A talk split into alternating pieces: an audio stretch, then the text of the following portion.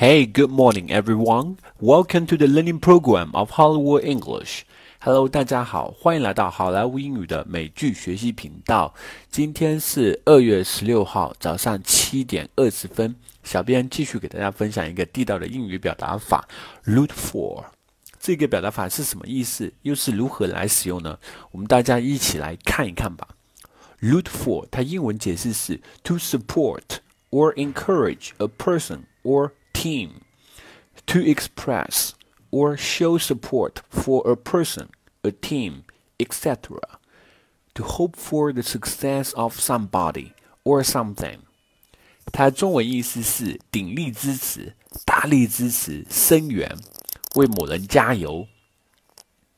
好的，接下来我们大家一起来看看例句，学习如何在口语和书面当中来使用这么一个表达法。例句 Number One。 I am a big fan of Yao Ming. Of course, we are rooting for Houston Rockets. 我是姚明的铁杆粉丝，我们当然要全力支持休斯顿火箭队啦。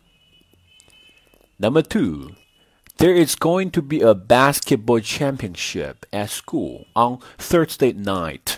How about we go and root for the Old Blues? 星期四晚，学校将有篮球锦标赛。 要不我们去给老布鲁斯队加油助威如何？Number three, these guys have made it very clear that no matter who you root for on Sunday, whether you are a veteran, the New York Giants are on your team.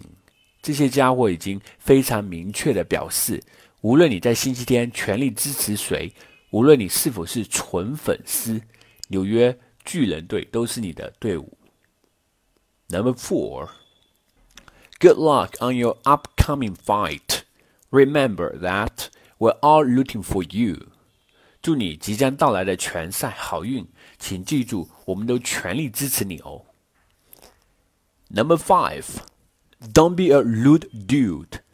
Root for your team, but never yell at the other team. Fans also need good sportsmanship. 不要太粗鲁，你可以支持你的球队，但不要侮辱其他球队。球迷也需要良好的体育精神。Number six, I am Chinese, which means I will definitely root for the Chinese national team. 我是中国人，所以我肯定会大力支持我们中国国家队。Okay, that's it for today.